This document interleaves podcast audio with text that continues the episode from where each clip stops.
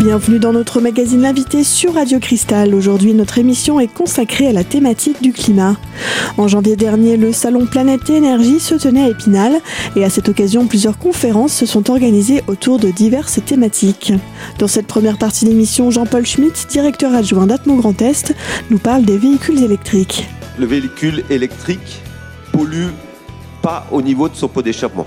Il faut quand même rappeler une chose, c'est que dans nos études, quand on évalue la pollution par une automobile, la pollution qui sort du pot d'échappement ne représente plus que 50%, voire moins de 50% de la pollution émise par le véhicule. D'accord. Donc, il reste les 50% restants. Ces 50% restants, c'est quoi? C'est les pneus. Quand vous avez changé vos pneus, bah, vous les avez fait partager, respirer par d'autres. hein. Donc, euh, toute la gomme euh, de vos pneus, elle est partie dans l'air. Et qui sait ce qu'il y a dans une gomme de pneus hein, En termes de produits chimiques, de nanoparticules et autres. L'abrasion des pièces mécaniques, les freins, pareil, vous changez vos plaquettes de freins, ben, elles, elles ont été à un moment donné euh, respirées par quelqu'un. hein. Ah oui.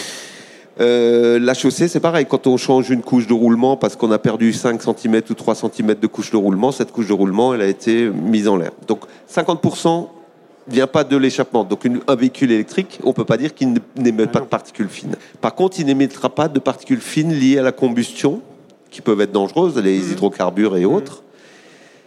Le point important, c'est aujourd'hui, si on parle du véhicule électrique, il n'émettra pas de pollution là où il roule en termes de combustion. Mais aujourd'hui, une grosse partie de l'énergie électrique européenne est encore produite par du charbon, par, de la- par des centrales thermiques.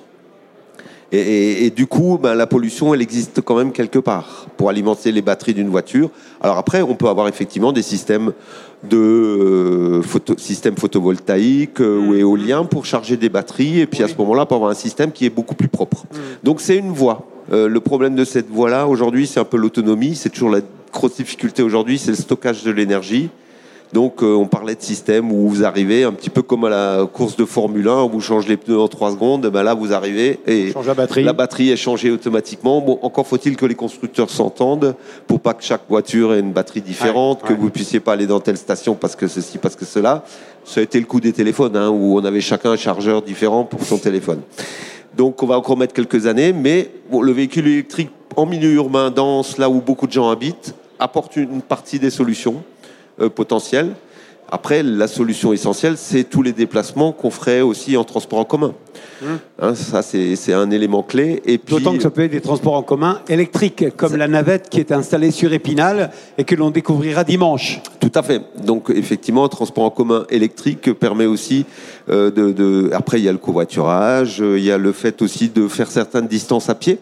Oui. On oublie que, ben, quand même, je crois que c'est en milieu urbain, 30% des déplacements font moins de 2 km. Ouais. Je ne sais pas, on va peut-être passer aux questions. Moi, je voudrais connaître la densité euh, de vos stations de, de relevé, de, de contrôle de la pollution. On a plusieurs types de stations. On s'intéresse déjà à ce qu'on va appeler le fond rural. Donc finalement, qu'est-ce qui se passe, qu'est-ce qui arrive euh, quand ça arrive sur Nancy ou ailleurs, du plateau meusien, du, des Hautes-Vosges, donc le fond rural. Donc on a des stations de fond rural. Après, on a des stations dites urbaines. Dans toutes les grandes villes, on a des stations de mesure urbaines de fond, c'est-à-dire qu'ils vont mesurer la pollution à laquelle vous ne pouvez pas échapper quand vous êtes sur un territoire donné. Donc si vous êtes à Nancy, une station de fond de Nancy va finalement être représentative de la pollution à laquelle on n'échappera nulle part, quel que soit l'endroit où on se trouve. Et après, on a des stations dites de proximité. Donc là, on va être soit dans les situations de proximité industrielle parce qu'il y a un risque d'émission ou de surémission lié à l'activité industrielle, ou aussi des stations de proximité trafic parce que en proximité trafic, on est plus exposé que lorsqu'on est euh, situé loin d'un axe routier. Voilà.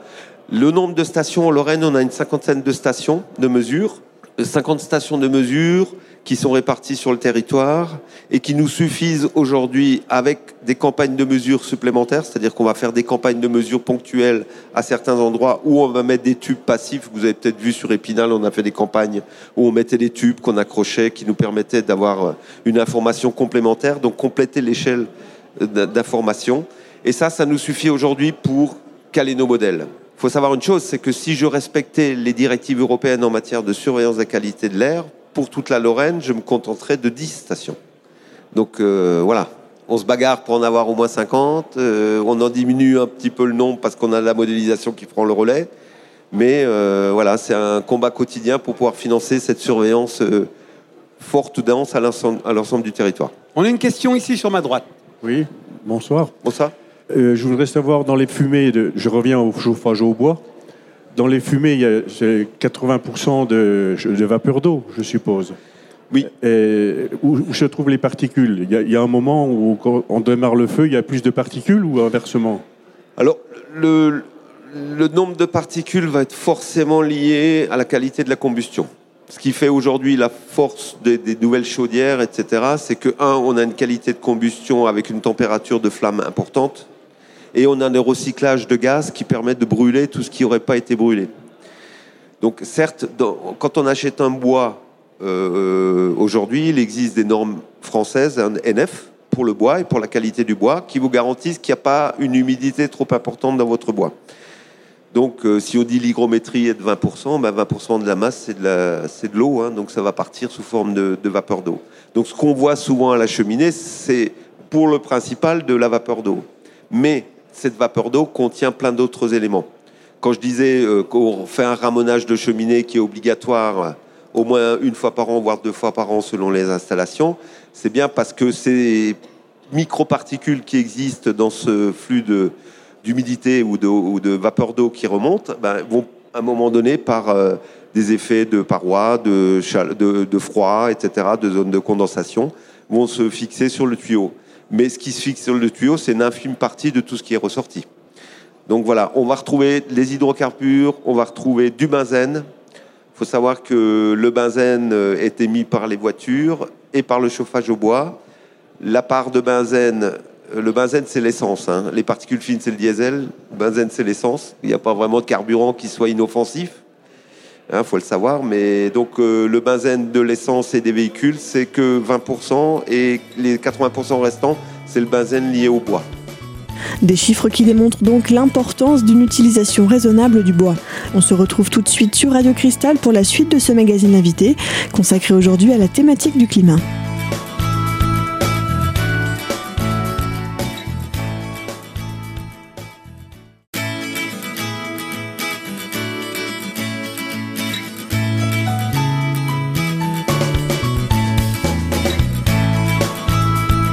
Vous êtes toujours sur Radio Cristal dans notre magazine invité aujourd'hui consacré à la thématique du climat. Dans cette seconde partie d'émission, Jean-Paul Schmitt répond aux questions posées par le public. J'ai toujours entendu dire que lorsqu'on brûle un, un arbre produit de l'oxygène, mais il se fait annuler en fonction du carbone qu'il a produit, Oui. du CO2 qu'il a produit. Alors, pour répondre euh, d'abord à votre histoire de combustion, c'est, il est normal que quand je démarre mon feu, hein, quand je démarre un feu, ben, euh, ça fume plus à la cheminée, parce que le temps que ça se mette en température, que tout démarre, forcément, ça va fumer plus. Donc, on va polluer plus au démarrage euh, d'un feu euh, que lorsque. Alors après, il y a des, même des études aujourd'hui, les nouveaux poêles à bois, ils s'allument par le haut. hein. Alors en fait, l'idée, c'est vraiment d'avoir le plus vite possible de la chaleur dans Voilà, le foyer pour voilà. pouvoir évacuer Pour avoir et, une meilleure et- et avoir une bonne combustion. Mhm. Et permettre le recyclage des, des, des- monsieur de la flamme. Alors peut-être par rapport au CO2, simplement le, le bois pour pousser avec la photosynthèse, on consomme le- du CO2, hein, donc euh, on va consommer du carbone qui va être stocké dans le bois et donc ce carbone quand il va brûler, il va être relargué, mais à partir du moment où il resserre pour être utilisé par une plante pour refixer Ah le oui. carbone, etc. Donc on, on considère que le cycle il n'est pas nul, parce que forcément, votre bois, il va falloir le chercher en forêt, il va falloir le couper, il va falloir l'amener jusque chez vous. Donc, il y a quand même un petit peu de carbone dans le cycle du bois, mais qui n'est pas lié au bois lui-même. Oui, bien sûr. et- oui, oui, tout à fait. Et l'arbre a produit de l'oxygène. Donc, on- c'est pour ça que je disais, on n'est pas des ayatollahs anti-bois hein, à, à Grand Est. Qu'on soit clair. Les hein. seuls anti-bois, ceux qui habitent Antibes.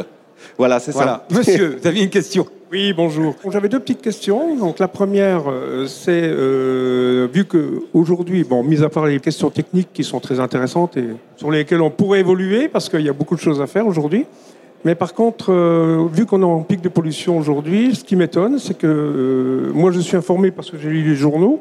Mais quand j'ai pris la route aujourd'hui, j'ai constaté que les gens roulaient à la même vitesse que d'habitude, les camions aussi, et que je n'ai pas vu de panneau indiquant justement cette, cette pollution. Et, euh, le- demander le ralentissement. La deuxième question, c'est qu'avant, dans le journal, on avait euh, l'indice de qualité de l'air qui n'est plus aujourd'hui depuis que le journal est sorti sous son nouveau format.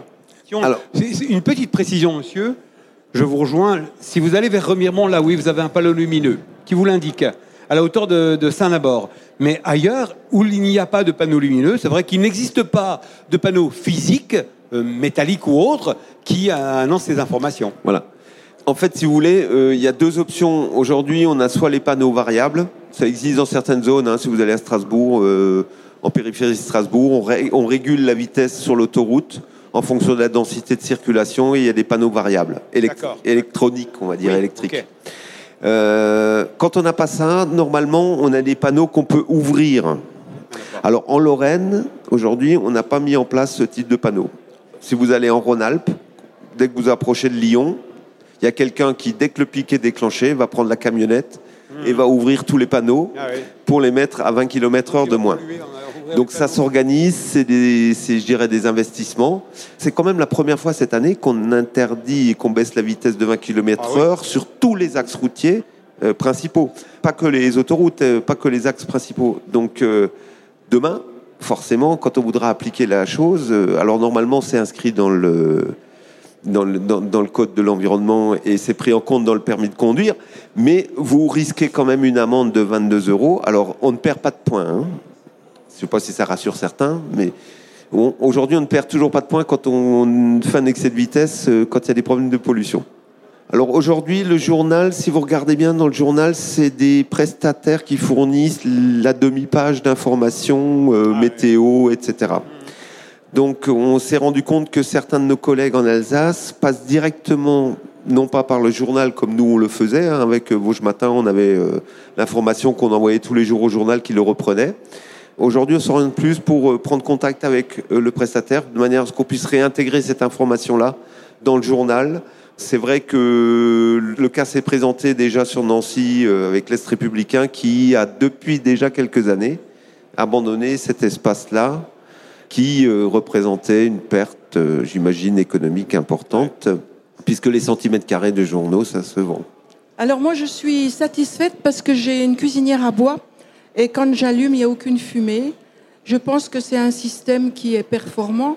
J'ai toutes les conditions requises pour, disons, euh, polluer le moins possible. Je pense que de toute façon, il y a quand même une pollution au bois. Il y a toujours une pollution. Il y a toujours une pollution.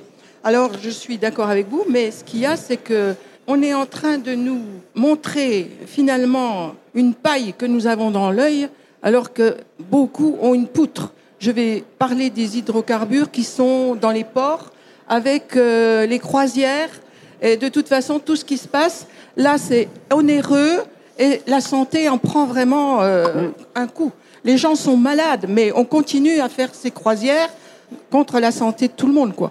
Et la pollution, elle est vraiment importante, là la particularité d'Atmo Grand Est, c'est de donner des chiffres et de comparer des chiffres. Alors quand je présente les chiffres à certains, ça va pas leur plaire parce qu'ils trouvent qu'il n'y en a pas assez, d'autres considèrent qu'il y en a trop. Mais la réalité des faits pour nous en Lorraine, c'est que si je prends les particules fines, euh, bon, on a quand même un peu d'activité industrielle encore importante en Lorraine, même si elle a diminué ces dernières années. Euh, la part aujourd'hui du résidentiel et notamment du bois représente 20% des particules émises sur le territoire tout au long de l'année. Le transport routier, 14. Après, vous avez l'industrie, vous avez la production énergétique, etc. Donc, nos collègues qui travaillent à Marseille, euh, près des ports ou à Rouen, etc., ils intègrent cette pollution-là. Et aujourd'hui, c'est vrai que ces éléments de pollution échappent un petit peu à toute la réglementation et notamment dans les espaces internationaux les bateaux aujourd'hui n'ont pas d'obligation particulière en matière d'émissions. On commence à en mettre en place. Et du coup, ils utilisent des fuels avec beaucoup de SO2, etc. Chose qu'on n'a plus du tout chez nous. Hein. Le SO2, c'est plus un problème. Ça l'a été jusqu'il y a une trentaine d'années. Maintenant, il n'y a plus du tout de problème de SO2. On dépasse plus les valeurs limites. C'est à peine si on peut encore en mesurer un petit peu. Donc, euh, il y a effectivement des problématiques, mais qui sont spécifiques à chaque territoire. En Lorraine, on essaie de voir d'où viennent les problèmes et on essaie de les régler au regard de ce qu'on a. Et oui, chaque région a donc sa propre problématique. On se retrouve tout de suite pour la troisième et dernière partie de notre émission L'invité, consacrée aujourd'hui à la thématique du climat.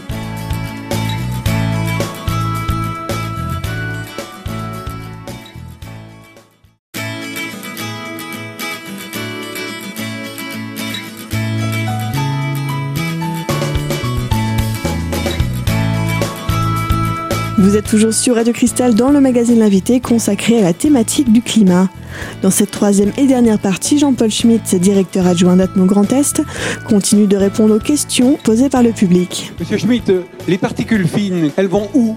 Alors là, en l'occurrence, euh, quand elles se déplacent doucement, elles vont forcément chez le voisin. Donc euh, on a tous des voisins, mais on est tous le voisin de quelqu'un. Quand euh, on a ce type d'amélioration-là, en fait, on mélange, hein, c'est le sirop dans le verre, donc c'est brassé, c'est dans un volume d'air plus gros, et donc euh, finalement, c'est pas forcément que chez le voisin, c'est même au-dessus de notre tête, mais on a un volume plus important, donc ça se dilue, c'est moins concentré. Mais on ne pollue pas moins. hein. Ce qui est important avec les particules fines, il faut le savoir, c'est qu'on parle beaucoup des pics de pollution, mais les particules fines, quand on parle des 40 000 décès prématurés ou plus en, en France, c'est la pollution chronique, c'est toute l'année. Donc finalement, un effort à mener, il doit être mené toute l'année.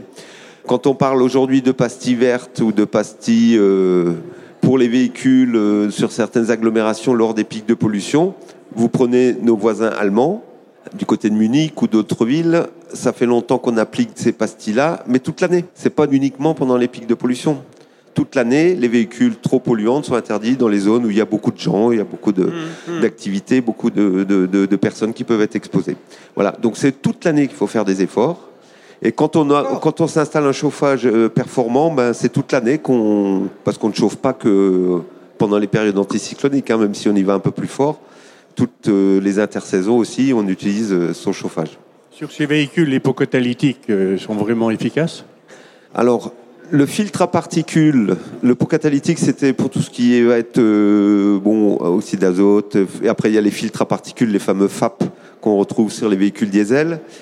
Le filtre à particules retient une grosse partie des particules. Mais si on sait que c'est les plus fines qui sont les plus dangereuses, si j'en élimine 99%, mais que le 1% le plus dangereux reste, on va dire que globalement, ça diminue quand même les émissions, mais on n'a pas éliminé les plus fines. Deuxième chose, c'est que, alors après vous allez déprimer quand je vais vous dire ça, mais bon, c'est un peu, compliqué. Rappelez-vous, on a remplacé le plomb dans l'essence par le benzène. Hein, donc on a dit il y a trop de plomb au bord des routes, c'est dangereux, le saturnisme, etc. Et on l'a remplacé par le benzène. On s'est rendu compte que le benzène est cancérigène et qu'il y avait trop de benzène euh, au bord des routes, et donc il a fallu diminuer le benzène dans l'essence. Pour le diesel, on a mis en place le filtre à particules. Le filtre à particules, on s'est rendu compte qu'avec le système de filtre à particules, on produisait plus d'oxyde d'azote. Les oxydes d'azote ne sont pas très bons pour la santé. Donc, euh, on a produit des oxydes d'azote. Donc, aujourd'hui, les industriels, pour pouvoir respecter ces normes Euro 6, se sont dit on va trouver une technologie pour réduire les oxydes d'azote. Donc, on a trouvé le AdBlue. Vous avez tous entendu parler de ça maintenant. Quand vous achetez un nouveau véhicule diesel, c'est souvent AdBlue. Donc vous avez un produit que vous rajoutez qui va aider à éliminer les oxydes d'azote. C'est ni plus ni moins que de l'urée. Bon, je ne vous, conseille pas de le remplacer directement par votre urine, hein.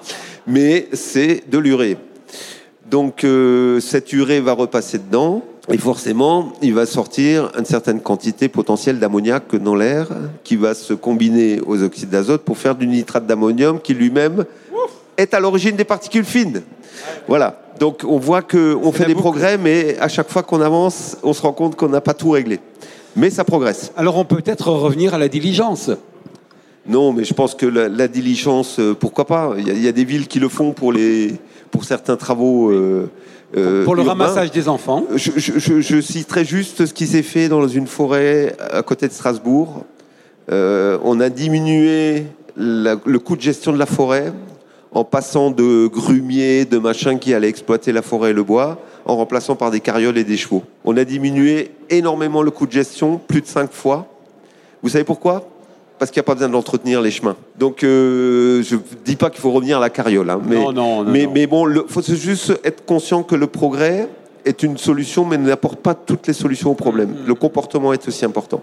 Voilà. Dans vos explications, j'ai cru comprendre quand même que le- les particules fines étaient évacuées avec la, la pluie. Donc, euh, à mon avis, elles finissent quand même euh, souvent dans le sol, sur le sol ou dans, dans le Oui. sol, dans nos légumes, peut-être dans les nappes phréatiques. Non, je ne sais pas ce que ça, Alors, La pollution, une fois qu'elle est prise dans l'eau, elle va tomber soit sur les routes, euh, soit sur les sols euh, cultivés. On va dire que normalement, le transfert sol-plante limite un peu ce- ces potentialités de transfert, mais il y a des zones où effectivement les émissions qui sont déposées sur le sol peuvent engendrer éventuellement une toxicité. Mais après, là, il y a des normes hein, qui sont très, euh, très bien établies de euh, métaux lourds dans les, fruits, les légumes qu'on consomme, euh, dans la consommation animale aussi. Quand on a des vaches laitières, elles peuvent pas brouter n'importe quoi. Donc là, on contrôle quand même ces éléments-là. Et c'est ces éléments-là, d'ailleurs, qui servent de surveillance en proximité industrielle où on fait de la biosurveillance. On amène du régras cultivé sur un sol exempt de pollution et on regarde combien elle va absorber pour voir s'il y a un risque sanitaire. Donc ça fait partie effectivement des points qu'on surveille euh, mais là, c'est plus un Grand Est qui surveille. Effectivement, rien ne se perd, rien ne se crée. Hein. Tout va être transféré, transformé, mais tout se transforme, oui. Et oui, tout se transforme en effet, mais pour favoriser cette transformation, notre comportement est à revoir. En bref, une utilisation satisfaisante du bois, un choix de moyens de chauffage peu ou pas polluants, une utilisation éco-responsable de nos véhicules, mais avant tout une attitude responsable. Merci d'avoir suivi ce magazine L'invité consacré à la conférence Quel impact du climat sur la de l'air Une conférence donnée par Jean-Paul Schmitt, directeur adjoint d'Atmo Grand Est, lors du salon Planète et Énergie d'Épinal en janvier dernier. Retrouvez cette conférence en podcast sur notre site internet radiocristal.org et quant à nous, on se retrouve très vite sur Radio Cristal pour un nouveau magazine.